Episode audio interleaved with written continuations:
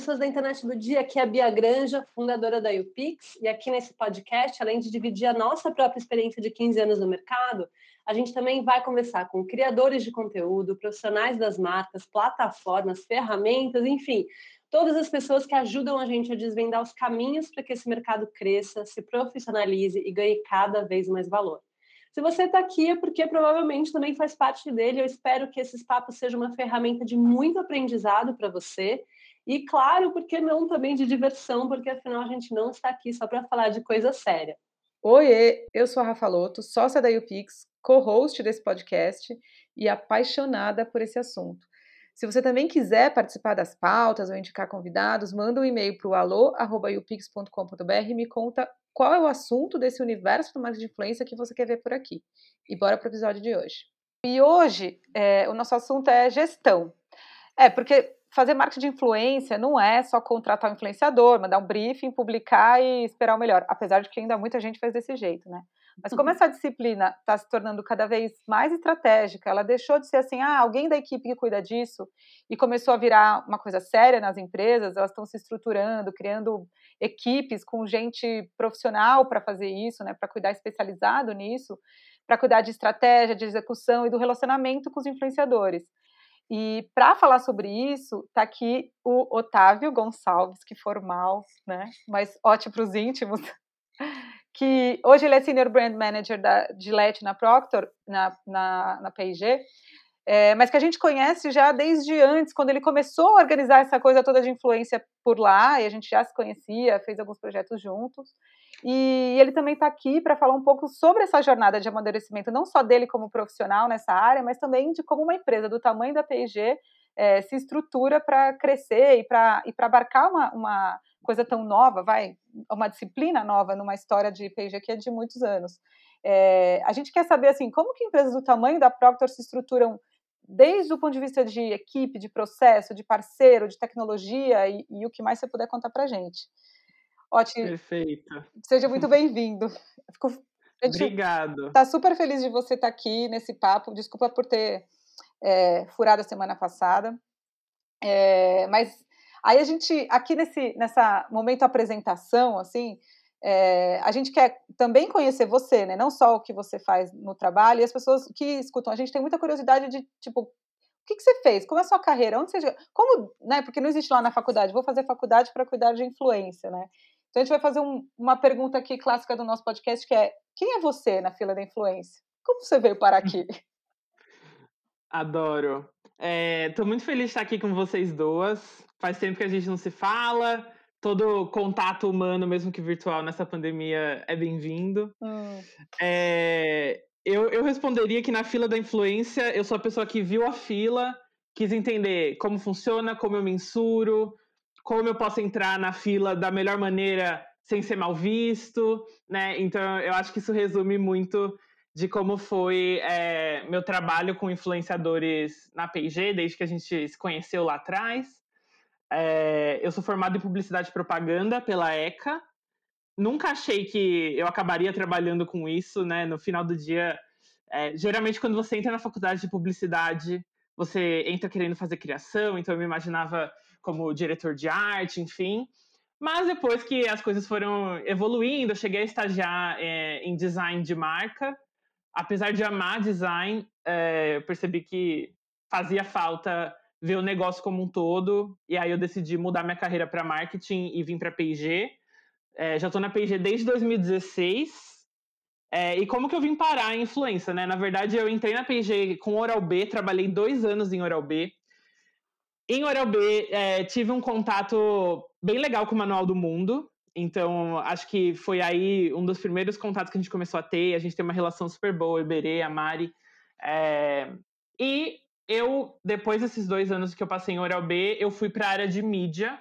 A P&G tem uma área interna de operações dentro, que cuidam desde é, o material que vai para a loja, a parte de e-commerce, etc. E tinha a área de mídia. Então eu cuidei de mídia para metade das marcas, né? E aí, influenciadores, né? É, era uma área que ficava dentro das marcas, não ficavam com esse time de operação. Só que a gente começou a perceber que começou a aumentar investimento nessa disciplina, é, a gente começou a não saber diferenciar muito bem o que é uma celebridade, alguém que eu pago, sei lá, um direito de uso de imagem para eu pôr no meu comercial, versus alguém que eu pago para ter um public post. Então a gente começou a ver que é, essa disciplina começou a ganhar muito espaço e que a gente não estava tratando ela com a mesma, talvez, disciplina e seriedade que a gente tratava as outras disciplinas da operação. E aí foi aí que é, eu já tinha esse histórico, eu já estava na área de mídia, a gente viu que tinha muita sinergia. É, e eu cheguei lá para minha chefe na época e falei: olha, eu gosto muito desse tópico, gostaria de, de pegar isso como algo que eu vou desenvolver aqui dentro, etc. E aí é, começou minha jornada em 2018, me reuni é, com mais duas pessoas lá dentro da PIG de outras áreas, é, para a gente começar essa, esse caminho e aqui estamos. Ah, que legal. Ó, oh, me conta quais foram essas outras áreas assim que você se reuniu? Tipo, quando vocês começaram a enxergar na Proper que era algo que estava, nossa, isso aqui é importante, a gente precisa montar quase como um grupo de estudos para ver uhum. onde isso vai, né? Quais foram as disciplinas que formaram esse grupo? Perfeito. É, o nosso grupo, o tipo de grupo, a gente tinha um apelido que chamava Pizza Team. É, a P&G há algum tempo começou uma toda uma transformação global é, de focar mais em inovação, lean canvas, design thinking, etc. Então, esse apelido Pizza Team é meio que um time que pode dividir uma pizza, né? Então, é um time pequeno que vai ser multifuncional e vai trabalhar nesse projeto. Então, no nosso Pizza Team, é, o core mesmo dele tinha eu, que era uma pessoa de mídia, tinha uma pessoa de analytics e insights e uma pessoa da área de compras. Então, nós três é, fomos uma aliança aí por muito tempo. Óbvio que ao longo do caminho a gente tinha muitos contribuidores, principalmente das marcas. A gente fez benchmark com o P&G de quase todos os países, é, inclusive China, né? Que, Uau! É, putz, o mercado, influenciadores para P&G da China já estava anos luz versus o que a gente estava é, em termos de disciplina e organização em 2018. É, mas foi isso, assim, o core eram essas três áreas. Que legal. E, e até eu tinha colocado uma pergunta mais para frente que eu vou adiantar, porque você falou que uma das coisas que, uma das áreas que estava lá era a área de compras, né? E, e é bem, é bem comum, assim, a gente acompanha assim, vários dos nossos clientes, quando começa a tomar importância, e a importância é porque começa a ter muito investimento, está amadurecendo a coisa, se faz um time, ou enfim, um, um, em algum lugar chega a área de compras. E ela sempre, em 100% dos nossos casos com os clientes, elas tentam criar aquela, assim, uma tabelona de preços, que é, tipo, como é que a gente organiza isso? Ah, pega o os tamanhos dos influenciadores, eu crio uma tabela de preços e agora você, marca, você só pode pagar isso nesse tamanho de influenciador. É, é sim, 100% dos casos é isso que acontece, né? É o primeiro caminho por onde as marcas passam, assim, né? Quando criam e, e chega para a área que negocia, né? Que é da onde tem meta de reduzir a negociação, de pagar menos para o fornecedor e tal. É, vocês passaram, eventualmente passaram por essa discussão ou e conseguiram evoluir ela para entender que, porque pelo menos aqui para a gente na UPix, e você compartilha muito disso com a gente, né, dos vários papos que a gente teve sobre isso, é que a, o tamanho do influenciador não é a única coisa que determina o preço que você paga por ele, né? A autoridade que ele tem no, na, no segmento que ele está, o como ele produz o conteúdo, que tipo de job que você vai pedir para ele, tudo isso influencia no preço que ele vai te dar. E, mas invariavelmente vocês devem ter passado por isso. Queria que você me contasse em que, em que estágio jornada, disso né? vocês conseguiram chegar, assim? Quanto uhum. flexível uhum. foi isso, ou, ou não? Sim. É, eu acho que, bom, não sei exatamente como é a área de compras no, nas outras empresas, mas não é puxando o saco de ninguém, mas é, na Page a gente tem uma área de compras incrível e eles são super parceiros e principalmente os compradores que cuidam das disciplinas de marketing, eles não são alguém isolado que senta numa salinha e que ninguém sabe o nome. Não, eles são pessoas que vão com a gente nos briefings, eles são muito participativos em toda essa jornada. É, então, vindo de mídia, onde compras é uma área muito fundamental, é, lidar e, e, ter compras e, e, enxergar compras não necessariamente como alguém que vai ter a meta de reduzir, mas que de fato que vai trazer um racional para como precificar aquilo, é, foi muito importante. E eu acho que se a gente pensa, né, antes de começar a falar em trabalhar com influenciadores, quando a gente tinha, por exemplo, as celebridades, né, a P&G assim como outras grandes empresas de bens de consumo, têm seus, né, já tiveram muito e ainda tem grandes celebridades, né? Então, por muitos anos, é, quando você tinha um contrato com uma celebridade desse tipo, era uma negociação que demorava muito tempo, né? Você envolvia muitas áreas e a área de compras sim estava presente, só que eu, eu acho que a área de compras não tinha tantas ferramentas é, e tantas métricas e comparações para chegar num racional de preço. Uhum. E conforme, né, então, é, não digo que o mindset virou, ah, não, a, a, gente ainda tem o que a gente chama de celebridades, que usa muito mais como é, imagem de marca, usar no copy, etc., versus os nossos times de influenciadores, mas a demanda aumentou, né? Hoje eu faço planos e, sei lá, no mínimo 10 pessoas, né? E aí eu já tenho planos que chegam 20, 30, 40 não dá para aquele mesmo, né, aquele mesmo processo que eu tinha para avaliar uma celebridade demorava X meses para eu fazer isso no dia a dia, né? Onde está muito mais dinâmico, onde o volume aumentou. Então, chegar num racional é, de precificação foi imprescindível, né? Então, uhum. a, acho que aí foi um dos primeiros pontos de partida. E acho que esse racional foi evoluindo muito ao longo do tempo, né? Eu acho que quando a gente começou e onde não existia racional, e muitas vezes o racional era histórico, é, ah, o que, que a gente já fez, o que parece justo, a gente chegou num racional é, que eu diria um pouco simplista, mas que foi muito importante, porque a partir daquele momento a gente começou a ter uma barra uhum. comparativa. Só que a gente não engessou o processo em nenhum momento, então essa barra existia e quando a gente tinha casos onde algum influenciador específico ultrapassava essa barra, existia também um processo formalizado de beleza. Quando passar dessa barra, eu preciso pedir aprovação de alguém, etc. Como que uhum. funciona isso? Mas não era um impeditivo. Eu não, eu ia, não era um impeditivo assim para você contratar, porque eu entendi que tipo, o primeiro racional foi assim, vamos ver o histórico, vamos tentar criar essa barra, o que está né, dentro desse, né, desse teto, vai, vamos o que está fora, o que vocês faziam? Vocês descartavam, vocês negociavam, vocês pleiteavam uhum. mais budget? Tipo, como que era o processo? Sim. Para quem saía? É, o primeiro filtro sempre era o da marca, né? Então, antes de chegar em compras, passava pela marca. E eu acho que é nesse filtro onde muitos nomes caíram. É óbvio que naquele momento a marca tinha a noção da, das métricas financeiras também. E ela podia olhar se aquele influenciador no plano versus todos os outros que ela estava olhando, versus uhum. o que ele em específico agregaria no plano, se vale a pena é, ter aquele custo maior ou não. Né? Então, no final do dia, a, primeira escolha e decisão sempre foi da marca. E uma uhum. hora que a marca entende que aquele influenciador ele é fora da curva, ele de fato tem um conteúdo muito poderoso, ou ele fala muito com o público que eu quero falar, era muito simples, né? Porque você passa isso para a área de compras, você já formaliza, olha, tem esse influenciador que está fora do preço. Óbvio, muitas vezes a gente tenta negociar, a gente tenta abrir mão de algumas coisas, diminuir scope, etc, etc.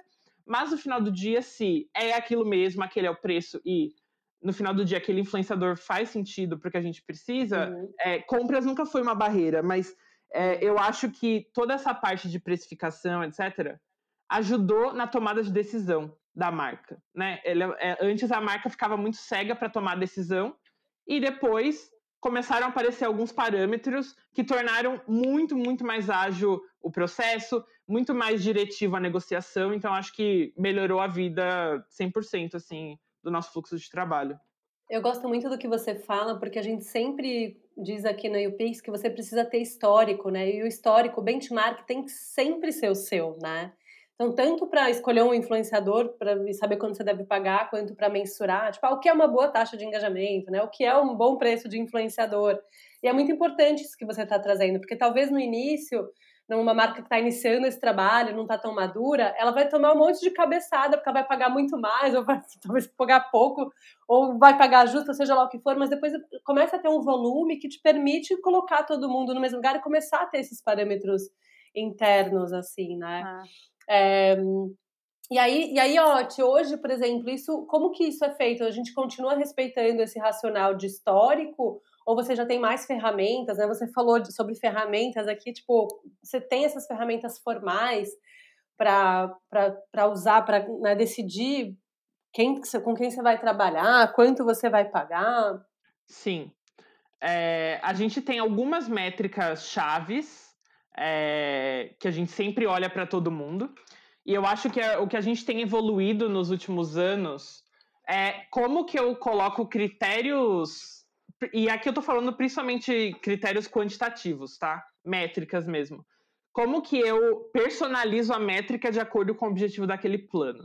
Então, se eu uhum. tenho, por exemplo, uma promoção é, onde cadastros são importantes. Beleza, qual, qual deveria. Óbvio, eu tenho a tríade, né? Então eu tenho três métricas que sempre são chave, mas qual seria é, essa métrica que diferencia esse plano, né? Então é um plano que eu, que eu quero cadastros, então eu vou buscar o quê? Uma taxa de engajamento maior, eu vou buscar alguém até. É, a gente tem histórico do que a gente faz, né? Então, algum influenciador que performou muito bem numa campanha de cadastro de outra marca, enfim. Então, esse eu acho que é o, o próximo passo, porque, é, voltando nesse histórico, né, a partir do momento que a gente definiu essa barra comum, a gente começou a botar todo mundo versus a barra. E a gente sabe que isso é bom em certo, em, né, em até o momento, mas depois a gente começa a ficar viciado, né? Porque essa barra ela vai começar a buscar sempre o mesmo perfil uhum. ou, ou métricas muito parecidas. Só que a gente Total. sabe que as necessidades do negócio elas vão variar muito. Então, acho que a, a jornada que a gente está é, nesse último ano é como que eu acho esse, esse balizador em considerando qual que é o principal KPI da marca e o que deveria buscar é, nos creators para me entregar esse plano. Isso é muito legal e, e eu, é, assim para mim a, a Proctor é, eu tive uma escola, eu tive um chefe que foi da escola de, de marketing da Proctor, né? Que eu acho que é, um, é um, uma, uma referência para todo mundo que trabalhou com marketing, você ver para as marcas que, que a P&G con, é, construiu, né? Tipo, falar Pampers, é, que mais? Gillette, é, Pantene, Oral-B, tipo, é só marcona, né? E, e sempre para mim foi, de fato, é, a disciplina do marketing é muito, para mim é um negócio, parece que que de fato é estudada, é implementada, os processos todo mundo conhece.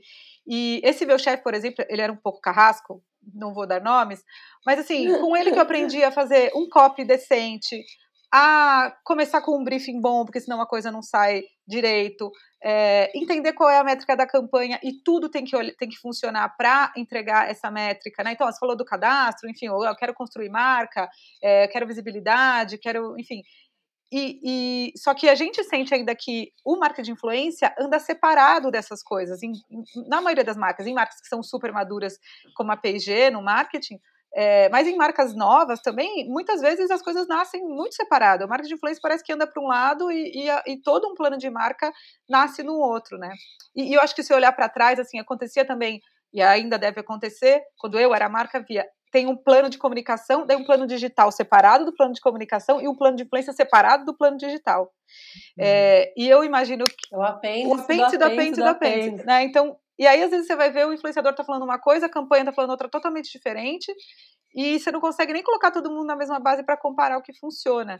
E eu tenho essa curiosidade de entender como é que para P&G isso já é algo pensado integrado e, e, talvez até tenha diferença entre, entre as marcas né do próprio grupo mas é, você sente que tem um que a P&G vai, vai, vai olhar para o marketing de influência, ou já faz isso, e vai transformar numa escola, que nem ela transformou o resto do marketing? Olha, boa, boa pergunta essa. Uhum. É...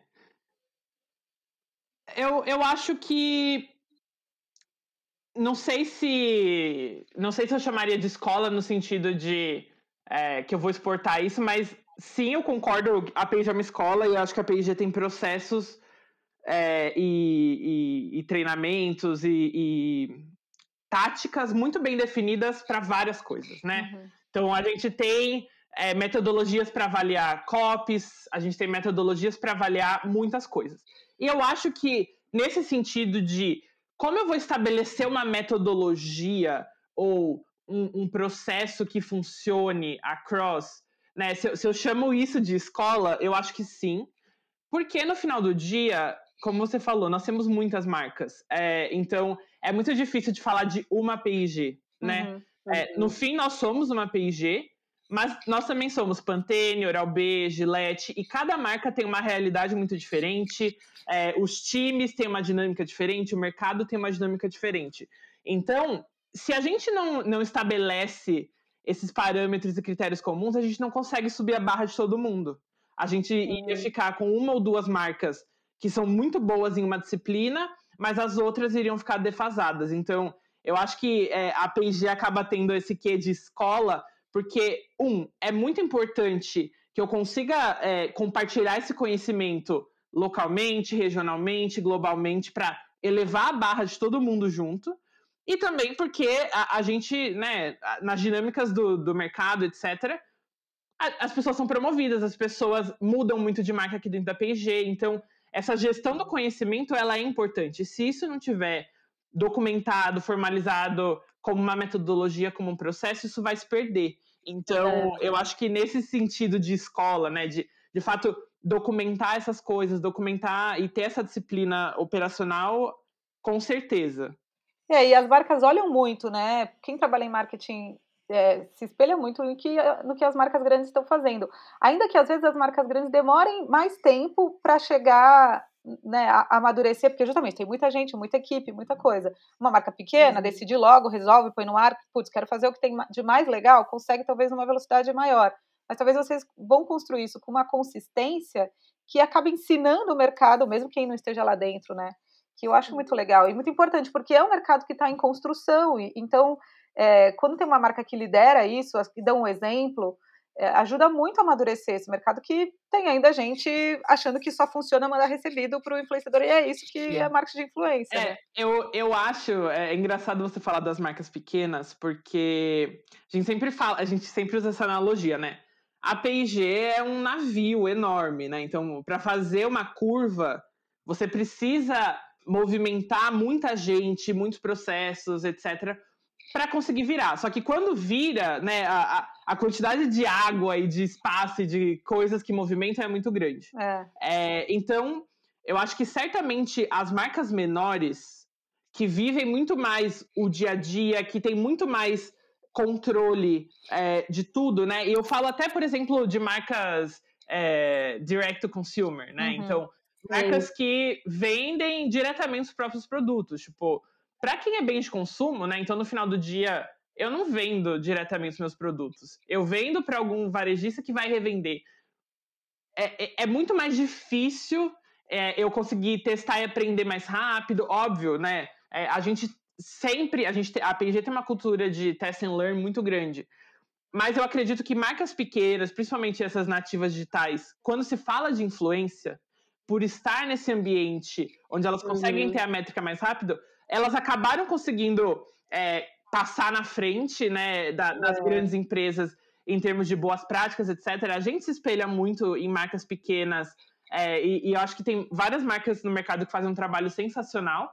Mas eu acho que quando. Tipo quais, ótimo. Tipo, tipo quais. Putz, a Salve, acho que não tem como não falar. É, Ai, acompanho muito o que a Salve faz. É, enfim, acho que recentemente é a marca que eu tenho mais acompanhado. Tem Sim, na China, né? A gente, como eu falei, é, na China é um mercado por, e eu acho que muito porque, apesar de, mesmo na China, né, a P&G também vende por intermediários, lá te, esse dado flui muito, né? Então eles conseguem ter o dado do Alibaba, o dado, enfim, das plataformas. Então eles conseguem. É, é, essa curva de, de conhecimento evolui muito rápido.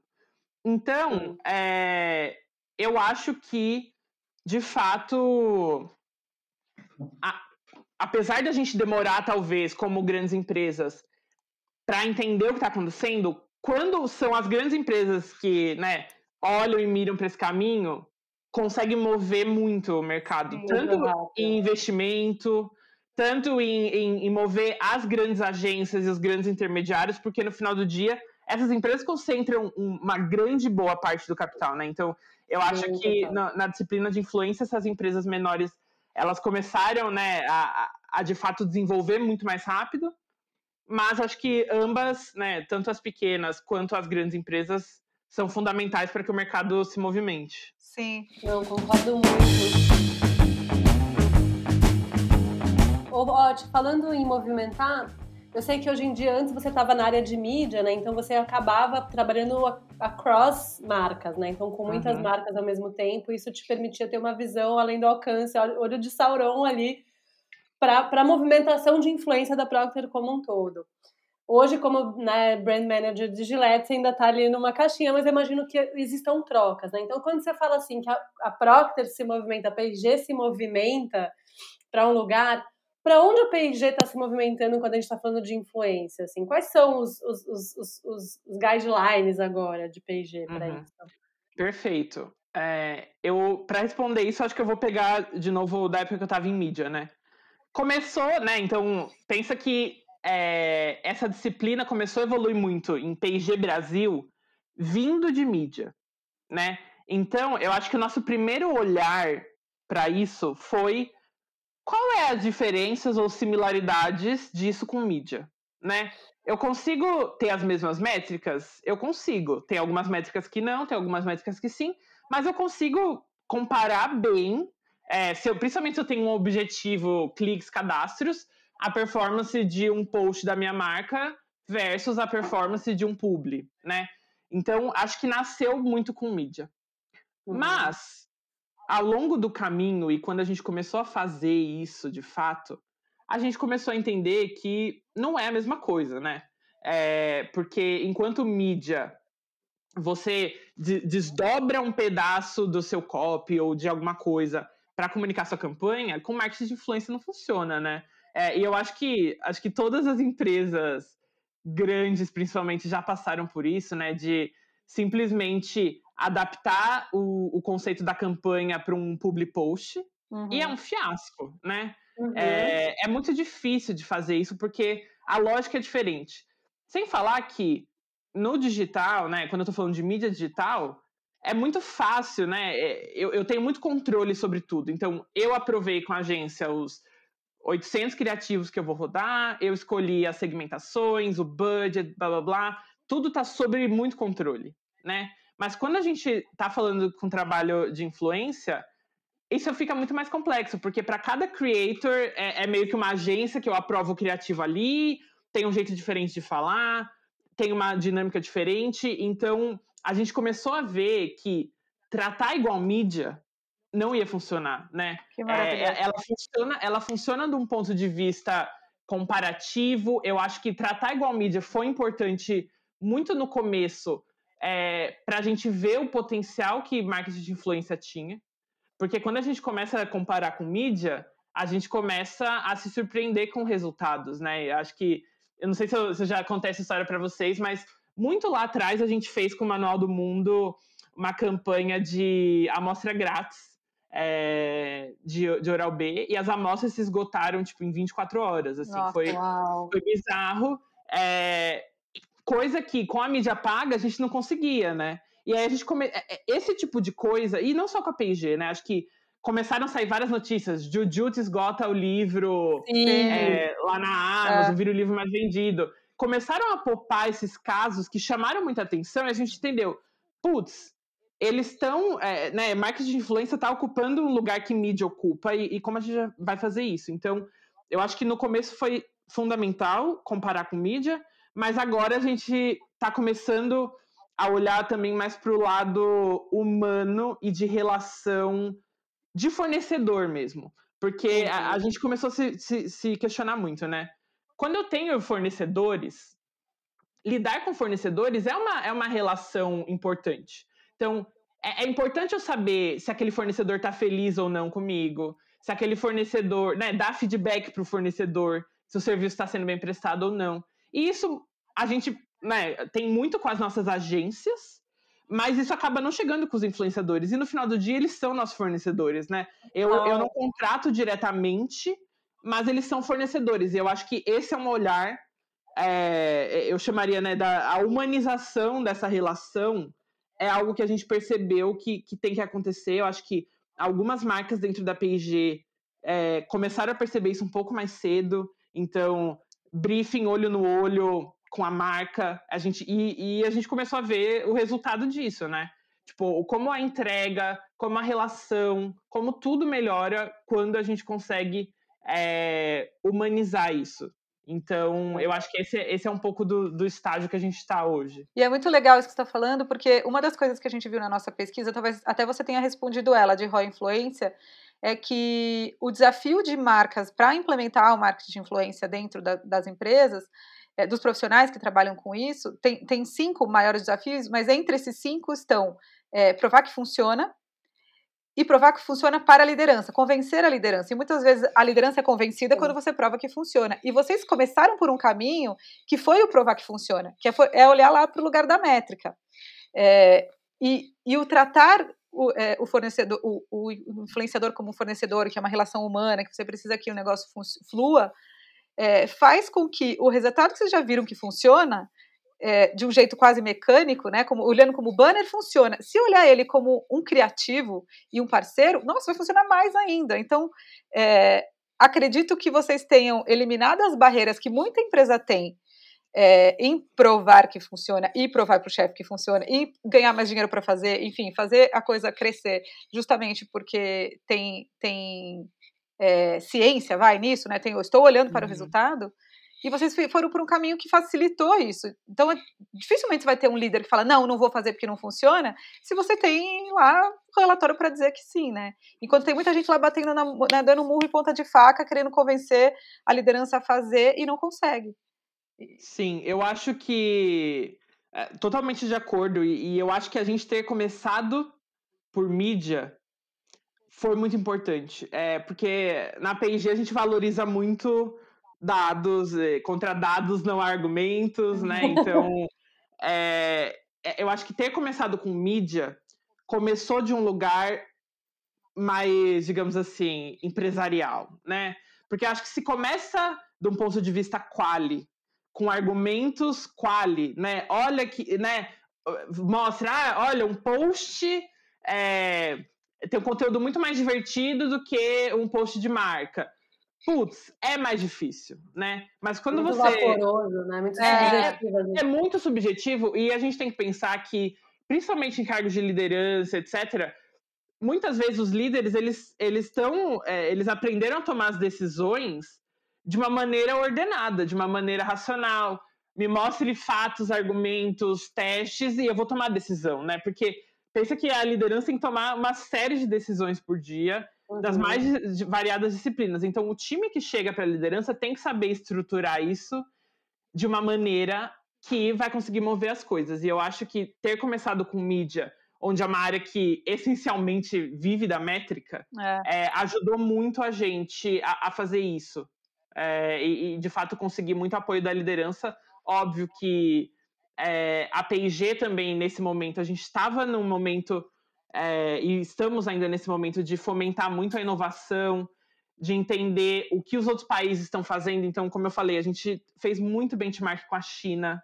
É, e lá na China, eles já tinham, né? É, a, a P&G é muito é, parecida. É uma loucura, porque tá tudo tão embololado assim, é muito perfeito, né? Exato. E, e, quando a gente foi descobrir o que a China estava fazendo, meu, a China já tinha atribuído tudo, assim. Então, eles tinham é, quanto de sales uplift consegue com um tipo de formato versus outro, Nossa. comparando até branded content versus uma mídia tradicional, enfim. Então, a China já estava tipo, a gente ficou maravilhado com aquilo. Óbvio que a gente trouxe para nossa realidade, né? Então, putz, isso a gente vai conseguir fazer, isso não. Mas é, acho que o time da China, principalmente, nos inspirou muito a, a começar a desenhar o nosso modelo né, de, de trabalho. Nossa, eu sinto e... que para influência, assim, a China é tipo a Apple do rolê, assim, nossa, tudo perfeito, assim, é muito. Sim, ele, eles conseguiram avançado. estruturar uma, uma dinâmica de trabalho que funciona e eles conseguiram, eles conseguem mensurar muito bem os resultados é, e o mercado, né, e-commerce lá é muito grande, né? Sim. E eu acho que até pensando no mercado de influência, com o crescimento do e-commerce agora na pandemia, etc., de cada vez mais provar o valor da, influ da influência vai ficar mais fácil, né? Porque Sim, total. Seu, seu, sua porcentagem de vendas vai começar a aumentar lá nesse canal. Eu, a gente viu uma matéria, acho que era da Vogue, que a gente repercutiu no final do ano passado, que era assim, é, influenciadores são os novos varejistas, né? Então, essa união do conteúdo com a, a, a, venda, né, tá cada vez mais forte, assim. Então, o conteúdo como marketplace já, isso é muito forte. A gente até tá vendo um movimento enorme é, da, por exemplo, a grande varejista Magalu, né, que também trabalha aqui com a gente, que está comprando todos os portais, né, em território, tipo moda, tecnologia, cultura nerd, não sei o quê, uhum. que, que é muito essa visão da marca como publisher, né, e, e usando o conteúdo como um veículo de venda, assim. Sim. É, sabe que eu queria que você contasse, Oti, uma coisa que eu acho que é muito legal, uma, um dos nossos primeiros contatos, assim, quando a gente estava fazendo reunião para se conhecer, a gente estava trocando um monte sobre influência, você estava envolvido com um case de OSCE, que era o OSCE Community, né? E que foi, uma, assim, numa grande empresa, né, global como o P&G, eu não tinha visto ainda um projeto tão estruturado de criação de comunidade em torno de um produto ou de uma marca, né? Aí eu queria que você contasse um pouco desse case pra gente, enfim, quais foram, né? O que, que ele foi, quais foram os resultados, enfim, o que, que rolou. Abre o relatório aí. É, tô vendo que tá, tá clicando, tá clicando. Tô clicando pra. É, como, como não é da minha categoria, também não quero falar Fala besteira aqui pra vocês. Né? Mas esse foi um case que eu acompanhei muito no começo, porque uhum. ele surgiu muito junto é, com, com a nossa etapa de evolução é, para influenciadores. E eu acho que, e aí eu ia falar isso quando a gente estava falando de métricas, etc., que a gente começou a entrar num desafio de gestão mesmo, né? Uhum. Deixou de ser um desafio de mensuração, porque assim, sendo bem honesto, eu acho que quem trabalha com publicidade em grandes empresas vai se conectar com o que eu vou falar. É muito difícil, principalmente em bens de consumo, quando você não vende diretamente seu produto, você atribuir o ROI do seu consumo do mês a alguma ação. É muito difícil. Eu acho que a empresa que conseguir isso de uma maneira muito fácil vai ficar trilhardária, assim. Então, acho que esse é um desafio da indústria, mas é, eu acho que, considerando o que a gente tem de métrica dentro de mídia, influenciadores, enfim, todas as disciplinas, a gente está feliz com isso. Eu acho que a gente consegue tomar as decisões é, e a gente consegue, de fato, entender como que influencers é, nos ajudam no plano. Mas começou a virar um desafio de gestão, né? Porque, é, beleza, a gente, né? Uma das coisas de aprendizado, a gente entendeu que cada, tem, cada perfil de influenciador tem uma, tem uma diferença, os micro-influenciadores, né? Muito nessa época, em 2018, também começou a se falar de micro-influenciadores, e a gente começou a ver que sim, eles tinham maior engajamento, mas, putz, beleza, eu no final do dia eu sou uma empresa gigante, eu quero também falar com muita gente. Como que eu consigo falar com muita gente com influenciadores menores? Então, eu vou precisar contratar 40, 50 pessoas. E aí são 40, 50 posts que eu tenho que aprovar por mês, 40, 50 briefings, 40, 50 negociações. Então, de fato, começou a virar um desafio de gestão, né, para fazer Sim. isso de uma maneira certa. É, eu sei que existem uma série de plataformas hoje que ajudam, ajudam nisso, mas Ossi Community foi muito é, o modelo que a gente testou e, e, e, que deu muito certo. Hoje ela chama Beauty Community, então tem mais marcas do que só Ossi. É, podem pesquisar aí no Google, beautycommunity.com.br, mas a, a lógica eu acho que é muito simples, né? todo momento a gente tem muita gente nos acessando e querendo trabalhar com a gente é, e querendo ter essa oportunidade, né? Creators que talvez ainda não têm trabalhos com marcas, gostariam de ter marcas da P&G no seu portfólio, enfim, a gente, a gente sabe que isso acontece. A gente é procurado a muitos momentos, mas também é muito difícil gerir isso. Então, a plataforma, a grande ideia dela inicialmente foi trabalhar nessa gestão. Então, qualquer pessoa poderia se cadastrar, ela cadastrava o perfil dela lá dentro, e a gente ia lançando campanhas ali dentro, e tudo era de uma maneira muito transparente. Então, quando a gente lançava uma campanha, a gente falava sobre qual produto era para falar e qual, qual era é, o pagamento, enfim, que ela poderia escolher. E a gente sabe que tem gente que não, não né, dinheiro não é o principal motivador. A gente colocava lá como prêmio, sei lá, uma GoPro, um, uma viagem, Porque são coisas, às vezes, que para aquele influenciador vale muito uhum. mais do que tanto dinheiro do público, né? Então, é, quando a pessoa via a campanha, ela conseguia ver como ela poderia ser remunerada com aquilo. Tinha uma opção lá que a gente chamava de dar um lance. Então, se, se o, o, valor em dinheiro que a gente colocava lá como proposta não era suficiente ou ela achava que, que precisava ser mais, ela podia dar um lance. E ficou muito mais fácil de manejar aquilo. Então, a gente disparava a campanha lá para nossa comunidade, as pessoas davam aceite ou não, e a gente faz essa negociação de uma forma muito mais automatizada.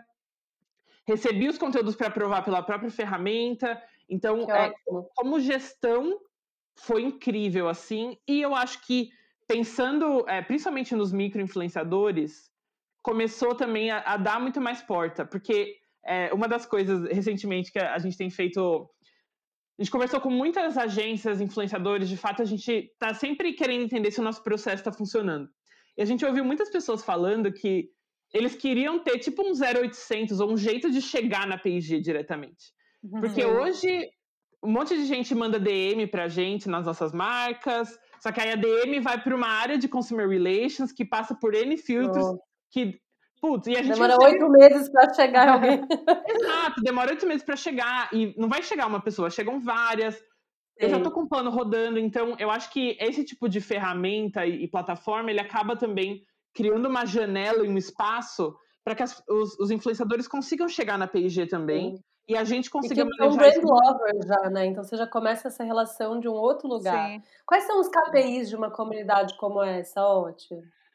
Eu, é, eu acho que assim, varia muito de campanha. Eu acho que a lógica de ser campanhas obriga a gente a ter muito claro é, quais vão ser as métricas, né? Eu acho que muito diferente, por exemplo, quando a gente fecha um time de embaixadores anuais, é muito mais difícil você ter muito claro para um plano anual, né? Óbvio, você entende tudo que o influenciador vai te trazer, e óbvio que a gente, ao longo desses planos anuais que a gente tem é, esses contratos anuais que a gente tem com os nossos criadores de conteúdo, você vai variando as métricas. Eu acho que quando você entra nessa lógica de campanha, é muito simples, porque como, como existe um template, né? Como existe um, um, um quadro que você tem que encaixar a sua campanha, te obriga a pensar naquilo. Então, acho que isso acaba ficando muito mais claro. E aí, eu te digo que isso vai variar muito, né? Mas, óbvio, você acaba sempre olhando métricas de engajamento, você acaba sempre olhando é, tudo, tudo que você consegue ver pela própria plataforma do Instagram, tudo que você consegue pôr um número, fica muito mais fácil. Mas a gente sempre tenta é, agregar alguma métrica quali naquilo. Então, uhum. É, hoje as marcas aprovam 100% dos public posts, a gente não delega isso para nenhuma agência. Então, Boa. tem essa métrica quali da própria marca estar olhando para aquele conteúdo e ter aquele feeling de que aquele creator conseguiu ser autêntico, aquele creator trouxe conteúdo incrível, então isso é muito fácil de ter ali. Mas também a gente está constantemente olhando o social listening, é, olhando é, o que os consumidores estão comentando nos posts, a reação, acho que transferência de capital social, então a gente vê que quando a gente faz alguma coisa e a gente ganha seguidores, putz, quem é que uhum. trouxe, né? A gente vai lá investigar que post que subiu naquele dia, então varia muito, é, mas sempre a gente, principalmente nesse tipo de plataforma, a gente é muito transparente com qual é, é, a métrica que a gente espera. Só que ela acaba variando muito de acordo com o projeto, né? Então, quando é uma promoção, é cliques, etc. Que legal. Muito legal. E, Oti, a, a, gente falou, você falou um pouquinho também desse, desse envolvimento com a área de compras e do histórico que vocês criaram, né? É, e tem, e, lógico, todo, toda marca em algum momento passou, vai passar, ou corre o risco de passar por um, um, um deu ruim, assim, né? Tipo, crises, o influenciador, enfim, em algum momento fez uma, uma cagada, vamos falar palavrão aqui? Não é tão, nem é tão palavrão, né? É, e, e, lógico, você pode aprender com o que acontece fora, mas você também pode aprender com o que acontece aí. É, nesse processo que vocês criaram de selecionar, de olhar para o histórico, vocês também estão olhando para a gestão do risco, para evitar que isso aconteça, é, de avaliar de fato o influenciador para além do que a métrica pode te dizer, né? Mas uhum. é, se, se ele é um risco para a marca, acho que é uma evolução que você até comentou quando Sim. escolhiam as celebridades, acho que todas essas análises, análises eram feitas, né? E, se você quiser, até que puder e quiser contar um deu ruim, é sempre legal ouvir a experiência, né? Tipo, do que, que acontece. É, mas também entender como é que vocês estão se preparando para isso, assim, como, como as marcas estão é, é, munidas de, de ferramenta e de processo para essas coisas. Tá, perfeito. É, eu acho que começa muito na própria seleção, né? Então, esse é o crisis check que a gente sempre pede quando a agência está nos enviando propostas de nomes, etc.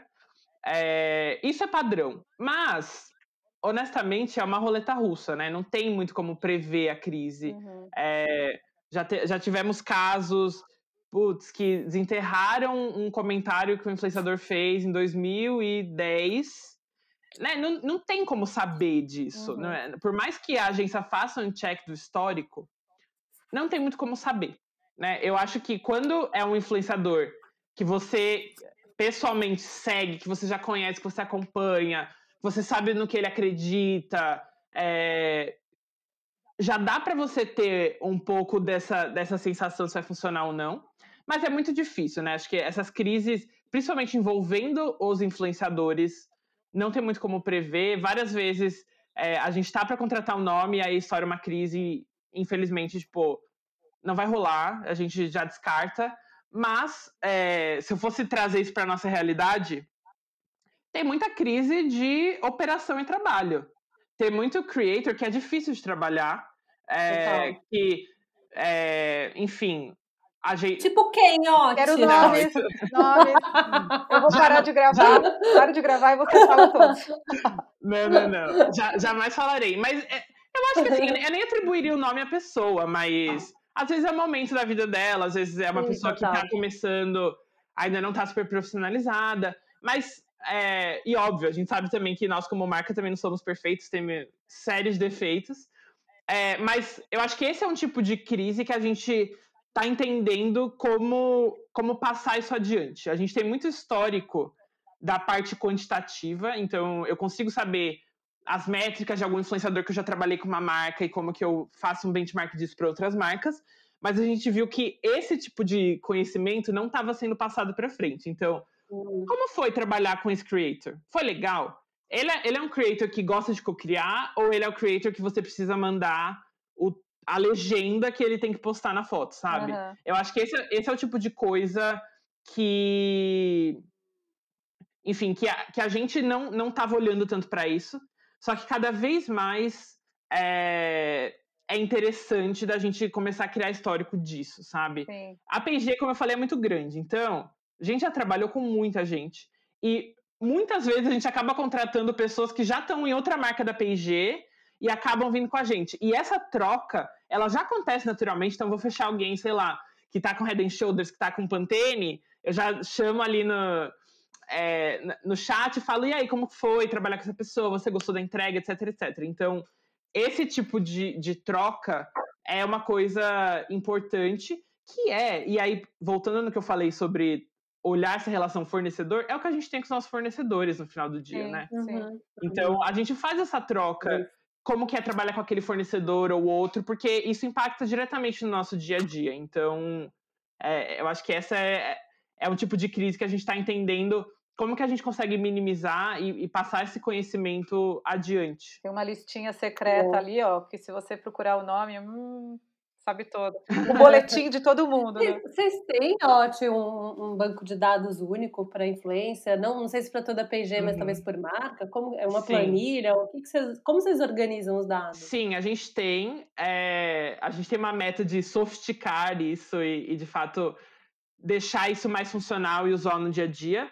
Mas esse foi o nosso começo, né? Quando a gente lá atrás entendeu que a gente tinha uma jornada e que no final do dia a gente queria entender o papel de influência, a gente entendeu que um dos passos seria ter uma base de dados, né? Começar a guardar esse dado para que a gente pudesse comparar entre marcas, entre ações, entre influenciadores. Então, esse foi o nosso passo inicial começou de uma maneira muito simples, tipo, a gente criou um template em Excel, tipo, isso, isso, isso, isso, isso. Então, fechou o mês, todas as agências nos enviem de todas as marcas isso. como eu falei, né? A gente tem, principalmente na área que eu estava antes, é, não é importante fazer para uma marca, é importante algo que funcione, que a gente consiga levar todo mundo junto. Então, a gente criou esse template e, e criou um processo. Então, mensalmente, todo dia tal, vocês vão preencher, vocês vão enviar para a pessoa XYZ, essa pessoa vai compilar, vai tratar esses dados, etc, etc, e vai ficar lá. Então, a gente tem esse histórico de tudo, isso é muito importante é, para nos ajudar, principalmente na tomada de decisão inicial. E agora uhum. o que a gente, nossos desafios, né? Como que a gente sofistica isso, tanto do ponto de vista de visualização desse dado, então como a gente consegue criar relatórios mais otimizados, etc. E como a gente consegue automatizar algumas coisas, né? Então, putz, para a gente seria muito melhor se a gente conseguisse extrair diretamente é, os dados da própria ferramenta.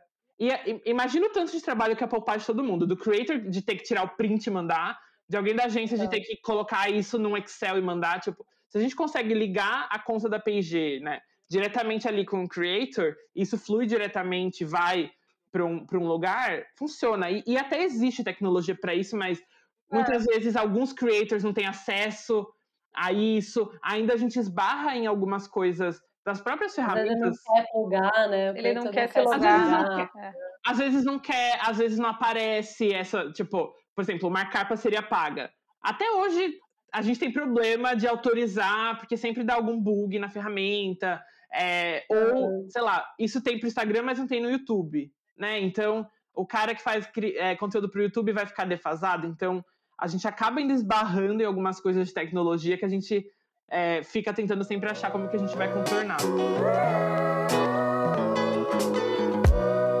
Nossa, mas isso é um sonho, né? Tipo, você poder ter é, métrica, você ter processo e, e uma das coisas que na nossa pesquisa saiu também é que é, as pessoas entendem como dificuldade o mercado não estar tão preparado. Eu acho que do ponto de vista profissional mesmo, as pessoas não são tão tem uma baixa profissionalização do mercado. Assim, foi um, um dos itens que entra, entraram lá na lista dos cinco, cinco dificuldades que as marcas veem, né? E, e vocês aprenderam fazendo, né? Porque também tem muita oportunidade. Quando você tem muita oportunidade de fazer, você tem oportunidade de aprender.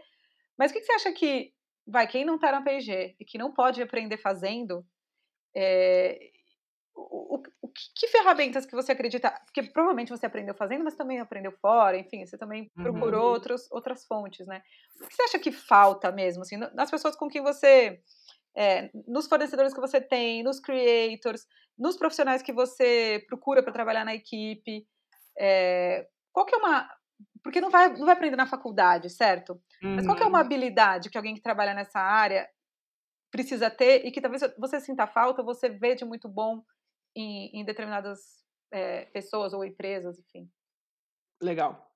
É, eu, eu, eu acho que são coisas diferentes, né? Para quem está na empresa, para as marcas, eu e assim, vindo de bem de consumo, é, vindo de mídia, etc., eu sinto que muitas vezes o que falta é a parte quali. Falta essa sensibilidade de é, entender se aquele é um conteúdo bom ou não. Né? Eu falo muito de empatia. Tipo, se coloca no lugar da pessoa que segue aquela pessoa e aparecer esse publi na timeline da pessoa, né? É um bom publi, não é?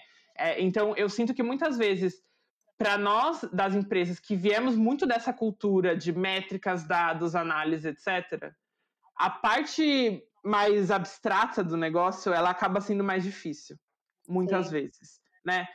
Agora, o contrário, né? Quem vem da comunicação, é, quem os, os creators, as próprias agências, eu sinto que a parte quant ou pensar como as empresas pensam é, é algo que falta muito e, e, é bem raro você encontrar pessoas no mercado que têm essa lógica de olhar para alcance, olhar para performance das coisas, etc. Então, é, que é algo que a, as empresas têm muito enraizadas na cultura, mas eu acho que no mercado ainda pouca gente é, tem esse olhar é, mais analítico, de fato, de métricas para isso, né? E eu acho que esse é, é, é algo que faz muita diferença.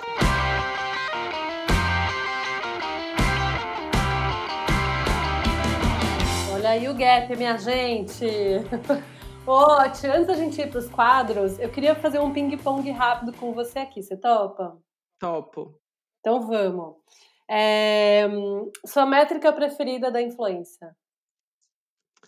Métrica preferida da influência? Evolução de crescimento dos seguidores. Uh, justifica. Não precisa ping-pong. É, o influenciador mais foda que você segue hoje? Nossa, que difícil. Bom, acho que o influenciador que mais me impactou positivamente, até ia ser minha, minha dica lá no quadro, Thaís Godinho, arroba Vida Organizada. Mudou minha Nossa, vida, Thaís, te amo. Maravilhosa. Uma campanha, ação de P&G ou de Gillette que você teve muito orgulho? Eu acho que de P&G, a, a, própria história que a gente tem com o Manual do Mundo, meu, o Manual do Mundo, é, eles são, a Mário e o Iberê são creators incríveis. Incríveis. E, e eu lembro quando a gente estava em Oral B, a gente quis gravar, a gente quis testar, usar o Manual do Mundo como um criativo. Desculpa que eu sei que é um ping-pong, mas acho que essa história vale contar. Vale a pena. A gente, em vez de usar o nosso copy, a gente queria fazer um copy com o Manual do Mundo. É, e aí, a gente pensou no roteiro, nananana. E, meu, o Iberê entrou tão de cabeça naquilo, que aí é, ele teve uma ideia de jogar um líquido só que sabe quando você inverte o vídeo, então o líquido ia meio que voltar para o copo? Uhum. Só que ele queria que o áudio saísse certo. Aí o que ele fez? Ele gravou a frase, inverteu a frase, o áudio da frase, ele aprendeu a falar a frase ao contrário, para que quando ele gravasse a cena e invertesse né, o vídeo, saísse perfeito. Aquilo para mim brilhou os olhos, porque, tipo, que creator incrível, é, e, e, que dedicação, e, e que de fato vontade de fazer um negócio bem, assim. Então, para mim, esse foi o que mais me marcou. Faz acho que dois anos já isso, mas foi incrível. Não, eles são incríveis. Tipo, o homem construiu um submarino, né? Então, assim, que, que, né, que ele vai fazer com o vídeo, não é mesmo? Mas olha, eles são uns que assim, você pergunta para qualquer cliente, eles estão unânimes, assim, tipo, eles eles serem incríveis. É muito legal. Beijo pra Mari e pro Iberê, que eu adoro. Vamos chamar ele. Vamos lá, a gente falou da campanha que a gente teve orgulho. E a campanha que deu ruim? Ixi, acho que todo, todo dia, principalmente no começo, assim, da jornada das marcas na influência, sempre dá ruim é, a gente sempre fala que a gente tem os estágios, né? É, primeiro você é um inconsciente incompetente. Então tá dando ruim, mas você nem tem, você nem sabe o que é bom, o que é ruim, então você nem sabe se tá dando ruim ou não. Depois você passa a ser um incompetente consciente. Então, continua dando ruim, mas você pelo menos sabe onde está o erro, né? E aí depois você vai para o competente consciente, e depois, o último é o competente inconsciente. Então, você tá mandando bem, mas tá tão natural ali para tá você que você nem, você nem acha que aquilo é de outro mundo. Você acha que aquilo é normal e todo mundo faz assim. Então, com certeza, não, não tenho um para dizer, mas com certeza, principalmente acho que grandes empresas que estão entrando agora, ou mesmo marcas da P&G que começaram a trabalhar mais com influenciadores agora, com certeza elas estão fazendo é, muito publi é, que, que não faz sentido com a lógica digital, mas é a jornada. Se ela não faz isso, ela não vai aprender depois como fazer um publi direito. Eu então... amei isso. Eu amei. O importante é você ser competente inconsciente, competente consciente. Não, errei. O importante é evoluir, é né? Competente inconsciente, enfim, mas vai evoluir aí na passarela vai evoluir. É, mas tem gente e que olha... para num lugar só, né? O importante é você pensar que tem que ir para frente tem que ir pra frente, né? Porque, assim, assim, quando você é incompetente, inconsciente, assim, a ignorância é, é, é muito bom, né?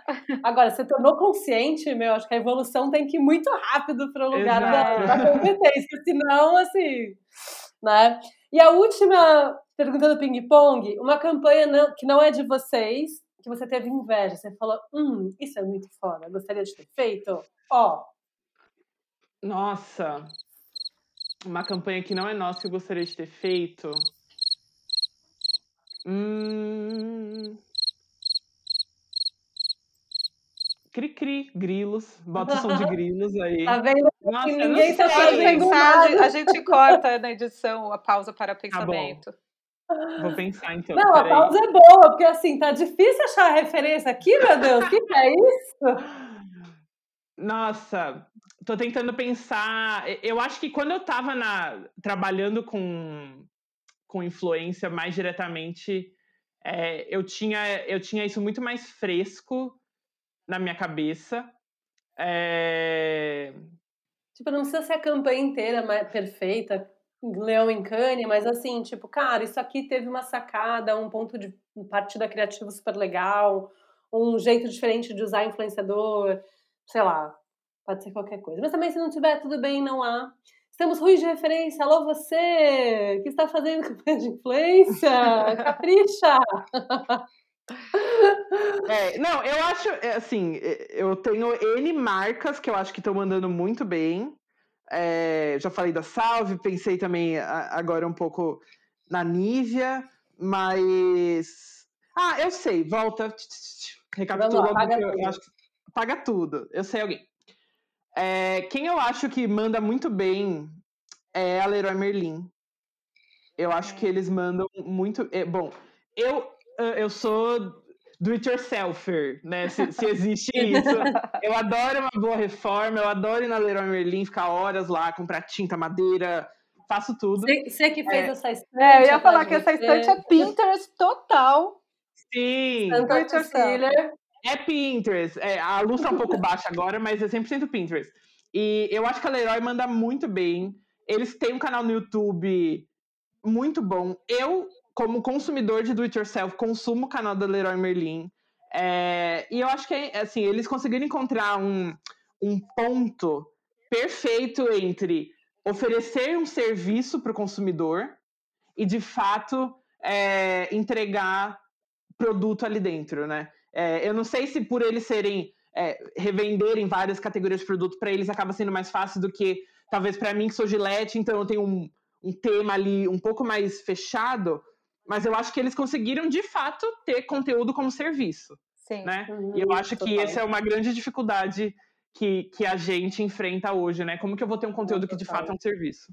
É que meu, eles têm muito insumo para isso, né? Porque eles têm um inventário de coisas que são muito úteis no momento que tá todo mundo fazendo coisa em casa. Tipo, eu acho que tem marcas que é muito fácil você dar essa contextualizada assim de conteúdo, produto e tal. É, então, não que eu não, não acho bom, eu acho muito legal, assim, eu acho muito consistente, sabe, o que o Leroy faz. Então, mas eu Sim, fico pensando recentemente... que tem... Fala, fala. Recentemente, sei se vocês conhecem o Matheus Ilti. Sim, amo. É, amo o Matheus. Você viu o resultado? Sim, sabe? E, e, e, no final do dia, tipo, 90% do quarto é da Leroy Merlin, sabe? Então, eu acho que a maneira que eles conseguiram trazer Leroy Merlin ali, etc, etc, tipo... Porque no final do dia, eu acho que a, a gente saiu daquele momento que a publicidade tinha que ser disfarçada para os consumidores Total. não perceberem. Tipo, os consumidores sabem que é público e alguém tá pagando aquela conta ali atrás. Eles estão esperando só qual que é o frame que vai aparecer o hashtag publi. Então, faça, faça do melhor, tipo, né? No final do dia, faça um, um bom conteúdo para entrar nisso. Sim, o publi sempre é. Famoso. Hashtag Sim, adoro. Ah. Aliás, vamos para os quadros, vamos. porque eu quero falar do Publi Sem Preguiça.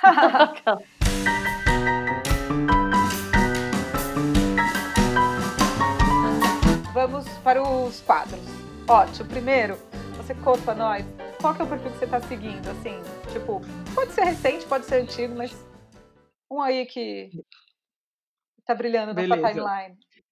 Dicas boas. É, Gaspa indica. Não sei se vocês conhecem ele, mas ele participou do Aprendiz recentemente, o Aprendiz Influenciadores.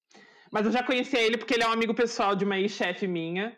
Melhores dicas de restaurantes de São Paulo e região deliveries, etc. Então é muito bom. E eu sigo, gente, assim, eu sou praticamente uma dona de casa. É, eu adoro tudo que envolve casa, então vou indicar dois perfis para quem gosta dessa temática de casa, comida de casa. Uma é Eu em Casa, que é da Mari Laura, minha conterrânea lá de Campinas, e outra é a Jantinha de Hoje. São dois perfis que Sabe, você quer uma inspiração que você vai fazer hoje de janta, você assiste. e Gente, eu acho muito relaxante. E é fácil de fazer, né? Não é tipo a jantinha de hoje que você tem que começar ontem. Não, é fácil. É, é, é dia a dia mesmo. Minutos, né? Delícia. Já vou ver para o jantar de hoje, então, inclusive. Nossa, tô vendo aqui uma salada, um feijão. Feijão é difícil de fazer, né? Ai. Vamos lá, então vou, vou falar o meu. O meu tô seguindo é, é uma menina que chama China Nova, o arroba dela é S-H-I-N-A Nova. E eu me deparei com ela, nem sei como na minha timeline, mas ela é, é Inuit, né, que é um povo é, indígena originário da, da Antártica, Canadá, Alasca, Groenlândia. Então, é um povo indígena esquimó. E, e, o que eu vi dela pela primeira vez foi um vídeo em que ela estava fazendo uma, uma, um canto que é uma dança da garganta gutural com a mãe dela. Eu achei a coisa mais louca e mais linda, porque, tipo, elas fazem um negócio tipo. Eu nem. Bom, enfim, não é assim, obviamente, é bonito, tá? Não, parece que você está morrendo, sei lá. Mas é tão bonito porque eles vão imitando os sons da natureza, dos bichos, etc., só com a garganta, e é tão poderoso, e elas ficavam bem juntinhas, assim, dançando, então é uma dança, é um, é um canto da garganta, nossa, eu achei muito louco. Aí eu comecei a seguir essa menina, que chama China Nova, só pra ver ela e a mãe dela cantando desse jeito, com a garganta, enfim, então esse é o meu... depois a gente põe todos, depois a gente põe todos na descrição para quem não anotou.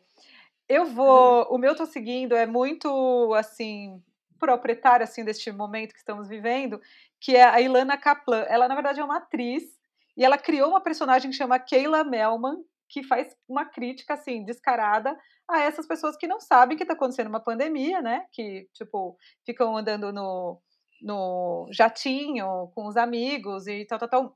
É, é, muito assim contra essa história da ostentação no momento em que, pô, tem um monte de gente morrendo, você tá aí ostentando seu jatinho. E ela fez um primeiro vídeo que foi o que viralizou, e ela agora começou a fazer outros, é, que ela fala assim: ah, quer postar foto do jatinho com a champanhota? Posta. É tipo um tom? Não é tipo um tom. Ela falou, meu, faz a conta de quanto custa seu jatinho, sua champanhota, seu hotel cinco estrelas para onde você vai, doe em, em cesta básica, né? Faz conta, né? Tipo, se liga da realidade que você tá para ficar ostentando. Então, eu achei que é bastante importante para esse momento. E ela é muito engraçada. E ela fez, acho que, dois ou três vídeos só. Eu acho que vai ter, vai ter mais. Então, é, tô, tô ansiosa para ver o que mais que ela vai fazer. Keila, é, não, Ilana Kaplan. O personagem dela é Keila Melman. Talvez ela até faça um outro arroba para essa. Não sei, vamos ver. Uhum. Não dá para saber. Não dá para saber ainda. Não dá para saber ainda. O segundo é o me influenciou, porque além de estou seguindo, às vezes a gente estou seguindo e, e, beleza, sussa, mas às vezes a gente segue e fica comprando coisa, fazendo coisa, inventando do it yourself. É, enfim, o que, que rolou aí na sua vida que você foi influenciado por uma coisa que você viu? É, esse, esse eu acho que eu já entreguei é, a Thais Godinho do Vida Organizada. Meu, assim, ela transformou minha relação com o trabalho, minha saúde mental, tudo. Ela, ela é muito um exemplo para mim. Ela, é, coincidentemente, né? Ela veio da publicidade e ela teve um burnout, enfim, há algum tempo atrás, começou a estudar sobre organização. E ela prega muito que é possível ter uma vida e uma rotina tranquila, mesmo trabalhando, tendo uma própria empresa, etc, etc. Então, ela ensina, ela fala muito sobre várias metodologias de organização. Ela também é budista, vegana, várias coisas, enfim, acho que os ideais muito que, que eu acredito. Então, ela me influenciou muito positivamente, não só na organização, mas assim, os livros que eu leio, eu leio os livros que ela indica. Ela foi uma pessoa que transformou minha vida, assim. Inclusive, ela ensina como ter tempo para ler o livro. Porque eu tô precisando Sim. de ela agora. Talvez se não tiver filho, ajuda. É, talvez. Não, mas ela, ela tem filho, o, o Paul, e. Meu, é incrível, sério. Eu acho que ela é muito pé no chão. Uhum. É, com, né, ela tem muita consciência de tudo, mas eu acho que. Ela também tem livros próprios, se procurar Vida Organizada, Trabalho Organizado, mas quando vocês tiverem um tempinho, ela tem YouTube, tem todas as redes, acho que é, é, é, gostoso de ouvir, assim. Vou estar seguindo. E o seu, Bia? O meu. Então, o meu é o Matheus essa semana. Eu fiquei alucinada com o post dele da reforma do quarto. E basicamente todos os itens tinham arrasta para cima. Que ódio, Matheus. então, assim, algumas, algumas coisas eu coloquei no carrinho e deixei, ainda não comprei, mas assim, eu também tô nessa onda, né, de tornar a casa um lugar mais habitável, de fazer esses pequenos hacks e fazer sozinho. Então, toda essa onda faça você mesmo com coisas bonitinhas que parece que ele fez, né? Eu fico olhando assim, parece que de fato o Matheus fez aquilo tipo em apenas um dia, em 10 frames de stories, e é isso, né? Então, o Matheus me influenciou muito hoje. Eu achei muito interessante porque ele não postava, né? Foi até um case, a gente discutiu isso em alguns grupos de que a gente tem no WhatsApp, né? De, da galera da influência, que ele não postava alguns meses, né? E aí ele postou e, e, ele teve, tipo, um alcance absurdo, um engajamento absurdo, assim. Então, tipo, ele estava defendendo muito essa coisa do slow content, né? De você não precisar fazer como vários gurus, né? Estão dizendo que tem que postar, tipo, três vezes por dia no feed, fazer pelo menos 15 stories e não sei o que. Então, ele tem um outro estilo a gente consegue ver o quanto isso ainda engaja, se é um conteúdo legal, que tem uma puta narrativa, não sei o que. Então, ele me influenciou muito essa semana, não só porque ele faz coisas incríveis e é tudo te arrasta para cima, mas por, por essa inspiração mesmo de falar, cara, é possível fazer algo, né, enquanto, no, né, principalmente no meio da pandemia que o ia apenas sobreviver, a gente está aqui, né, não precisa postar todo dia, e nananana, enfim, então achei bem, bem, me influenciou, assim. Olha, uma das poucas vezes o meu influenciou, me influenciou, eu não saí comprando coisas, porque foi impossível. Quem me influenciou foi um, um menino americano que chama Levi Kelly, e eu achei tão legal o conteúdo dele de viagem que eu, eu me influenciou no sentido assim de, de pedir para alguém no Brasil fazer igual. Porque o que, que ele faz? Ele faz review de casa do Airbnb. Eu não sei se tem alguém, eu procurei aqui, não achei nada assim tão consistente. Ele vai nas casas e faz o review de tudo. Como é o quarto, como é isso, como é aquilo, como é a experiência, se tem aqui, como faz para chegar. E ele visita várias casas lindas nos Estados Unidos, casa pequena, casa grande, casa. E achei demais. Ele tem um canal no YouTube e tem o, o Instagram dele, mas na verdade no, no YouTube é que é mais legal, porque tem um conteúdo super profundo, assim. E eu super quis em todas as casas que estão lá, depois que ele. Tipo, é uma casa que no Instagram você não daria nada, mas ele entra, faz um review fala, nossa, eu preciso. Tipo, nos lugares assim, ó, Ohio. Nunca pensei ir para Ohio, mas depois de ver o vídeo dele, eu teria ido se eu morasse nos Estados Unidos e, enfim, não tivesse uma pandemia, talvez eu tivesse ido para lá. Então, uhum. só que eu não vi no Brasil e, e eu acharia muito legal influenciadores aí, creators que estão ouvindo isso, se quiserem, né? Tipo, a minha dica. O baita nicho, né? Putz, achei muito legal. Tem até um Instagram que faz isso, né? Tem alguns, né? Dicas de, de Airbnb, achados do Airbnb mas eles pegam as fotos do Airbnb que tá lá no, no próprio Airbnb. É uma curadoria. É uma né? curadoria. Mas esse cara não, ele vai e faz o review de tudo, entra na casa, mostra como é, como, tipo, achei muito demais. E espero ansiosa por alguém fazer isso aqui no Brasil. E pra gente continuar com vontade de viajar sempre, né? Mas achei muito legal. Levi Kelly. Depois a gente põe um arroba aí também. Uh, vamos para o próximo dou meu like para valorizar essas coisas legais que estão rolando na indústria. É, apesar desse momento tenebroso que vivemos, vocês têm coisas aí para contar?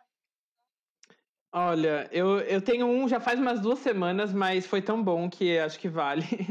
É, é um publi de Old Spice, que é uma marca da P&G, com Rafael Vicente. É... Ai, muito nossa, bom! Demais. Sério, assim, palmas lentas. É, Old Spice é uma marca incrível da P&G, muito engraçada e, e, eu acho que faz bom conteúdo e boa publicidade há muitos anos, não, não é de hoje, né? No, no mundo. E, meu, a, a, gente tá com essa campanha em Old Spice que é falar que o seu amigo. Como que você conta pro seu amigo que ele fede? É, e, e, o publi dele é, é, é, sobre isso, só que é incrível, é assim, incrível. E ele tipo, botou a mãe, ele botou a avó, botou todo mundo no público. Né? Botou a família toda, assim, tipo, viralizou no Twitter, viralizou, tipo, fora do perfil dele, pessoas postando vídeo, assim. Ficou incrível. Super a cara de outros pais, super, tipo, o que precisava ser dito é, naquele momento. E eu tenho um que foi, acho que dessa semana, também da casa, é, do Manual do Mundo com Oral B, enfim, temos N casos que eu amo. Mas o dessa semana eu mandei lá no grupo da empresa, falei, gente, vocês superaram. Tipo, ele. A gente tem escovas elétricas de Oral B, né? Ele, eu tenho uma. ele simplesmente, tipo, transformou as escovas numa orquestra, então ele fez as escovas tocarem música e girarem na batida da música. E eu falei, tipo, meu Deus. Então, assim, é muito bom esse vídeo, assistam. Nossa, eu, eu vou mudar meu do meu like para dar like para essas duas campanhas, porque uma eu realmente fui impactada, foi incrível, a gente colocou no Publi Sem Preguiça. A outra eu não vi, mas achei genial, quero ver. E, além disso, eu lembrei que eu ia dar meu like para uma coisa que eu já dei meu like, então não vou dar o like de novo. Então segue os jogos, está dado aqui meu like. Você deu um retweet, na verdade. Você deu um vou like. dar um retweet. Dei um retweet. Eu dei o like do share do, do é. Olha, o meu like vai para um post da Rafa Brits, que é no mesmo tema do primeiro que eu falei que está que eu estou seguindo, da, que ela fez um post sobre essa história da ostentação aí, né? Tipo, e ela escreveu o seguinte: ostentar sempre foi cafona, em tempos atuais é também cruel. Eu achei muito pertinente. Ah, sim. Não precisa, né? Total. Não precisa ficar ostentando a sua vida aí na situação que a gente está vivendo. Então, foi para isso meu like. E se ainda resta, a gente tem o dou meu unfollow. Se ainda resta alguém pra gente não seguir mais. Vocês deram um follow aí em alguém? É, acho que não. É, acho que pegando um pouco do, do, do, que a gente falou hoje, meu unfollow vai pros publis estátua de cera, é, que, que, a gente chama isso dentro da PIG. Muitas vezes, e assim, eu não tô culpando creator nem marcas, acho que muitas vezes, dependendo do caso, a culpa é de um ou é de outro. Mas marcas, creators, não façam mais isso, não é legal. A gente, como consumidor de conteúdo, não gosta e é, eu acho que ainda é difícil, como eu falei, né? Muita marca ainda é incompetente consciente, é, ou creator que está nesse processo também entendendo como é, o poder que tem de negociar com as marcas, de falar isso eu não vou fazer, isso eu vou fazer. Mas acho que fica aí o unfollow para esse tipo de público que não influencia ninguém no final do dia e tá todo mundo só perdendo tempo. Não, concordo, já deu, 2021 já pode, né? Já podemos evoluir. Sim, poxa. A não ser que você seja lá um incompetente inconsciente, mas aí você tem que, né, fazer seu letramento, aí vai fazer um, um IMP, nosso curso, lê, lê o Insta e o Pix. Não, se você ouviu, ouve esse podcast. Se você ouviu o podcast até aqui, agora de inconsciente é, é. você já tá consciente. Não tem nada, é. meu querido. É, o meu unfollow vai para hum, as pessoas, creators, que fazem tudo pela audiência. É, essa semana que a gente está gravando esse podcast, rolou um sticker né, do Ramadã, a gente falou do Ramadã antes, e quando o Instagram lança um sticker comemorativo, ele acaba impulsionando as pessoas que usam, colocando elas né, com destaque ali na, na, nos stories. E muito creator, muita gente desesperada por audiência usa os stickers, que são stickers religiosos, para se promover. Então tá rolando uma super polêmica em torno disso e eu gostaria de, de ampliar um pouco essa discussão para essa questão do tudo pela audiência, né? A gente fica muito doido, né? Preciso ganhar seguidor, preciso ter likes, preciso ter views, etc. E a gente fica muito mais procurando hacks idiotas é, que não constroem porra nenhuma, ao invés de focar em fazer um puta conteúdo foda, de conversar com a nossa audiência, fazer um, um tipo de conteúdo que soluciona problemas né, funcionais ou emocionais das pessoas que estão nos acompanhando, que, que é consistente, enfim. Então, o meu follow vai muito para esse tipo de atitude que essa semana ficou tão evidente, sem falar em sorteios, né? Nem, nem vou começar a falar de sorteio Nossa, aqui, gente, amor, senão né? já fico o meu o meu falo é parecido com o seu, assim, eu parecido não, na verdade, eu fiquei, né, tive covid, fiquei aqui na, umas semanas do inferno, aqui a família inteira com covid.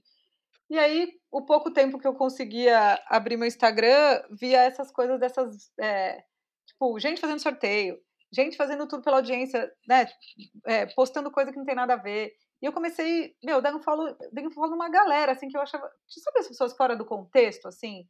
É, creator que só, só faz publi de, de. Às vezes eu sigo alguns creators, porque, né, é nosso trabalho e tal, né? Que nem gosto do conteúdo, mas eu gosto de ver. Ah, aqueles conteúdos tudo meio. tudo igual. É, o boneco de cera que você falou.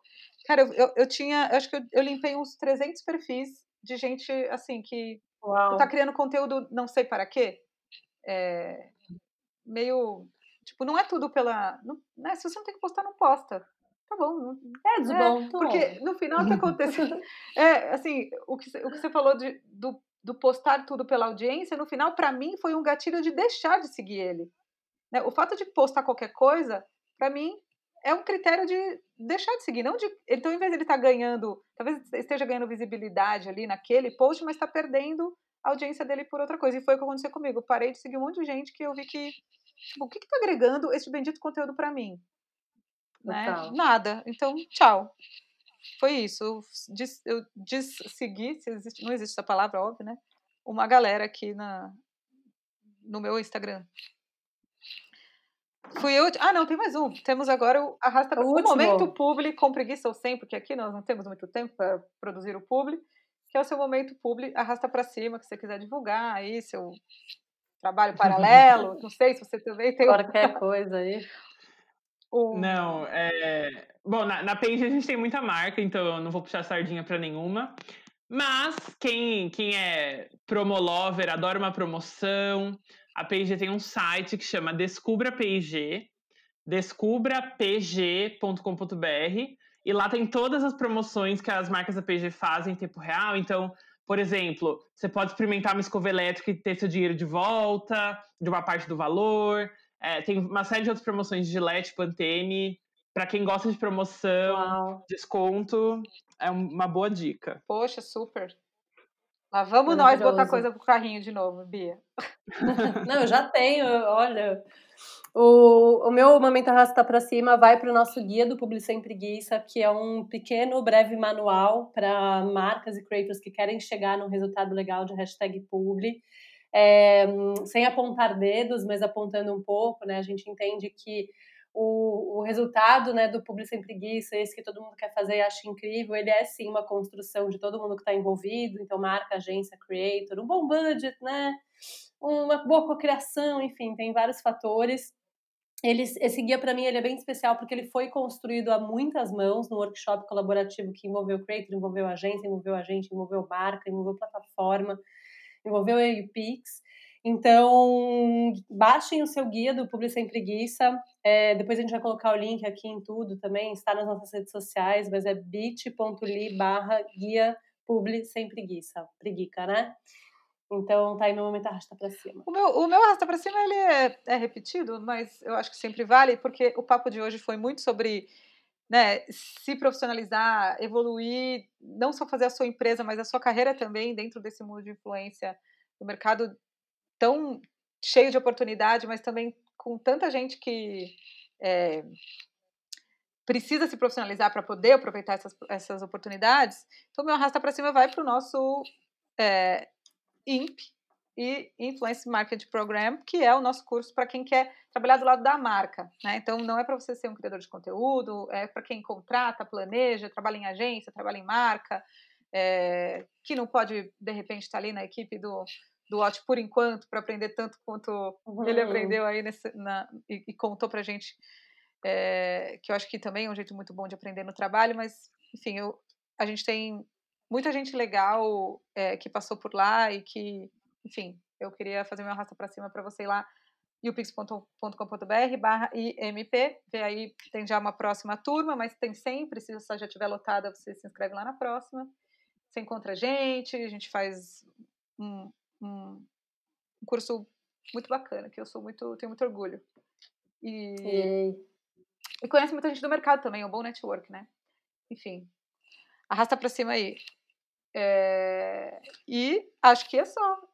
Ótimo. Muito você bem. tem um recadinho, uma última coisa que você queira falar, uma pergunta que a gente não fez, um beijo para dar, uma indireta, um... qualquer coisa? Não, gente, adorei. É sim, venho, venho de uma posição muito humilde aqui de reconhecer que a P&G e com certeza várias outras empresas do tamanho da P&G ainda estão aprendendo muito. É, se tem algum creator que já trabalhou com a P&G é, e gostou, não gostou, saiba que é, nós estamos numa jornada de evolução, né? Inconsciente competente, consciente competente, e, mas a gente no final do dia está querendo é, elevar a barra é, das execuções e, e, e gerar um ganha-ganha para todo mundo, né? Os creators que vão ter uma boa empresa com quem trabalhar, é, vão fazer bons públicos, que vão gerar resultados, que vão gerar renovações de contrato e no final do dia vai ser bom para todo mundo. Eu acho que é isso que a gente quer. Adorei o papo. Ah, muito obrigada. Obrigada, Estou com saudade de você. Então, obrigada. Valeu, gente. Até a próxima. Semana que vem. Beijo. Tchau, tchau.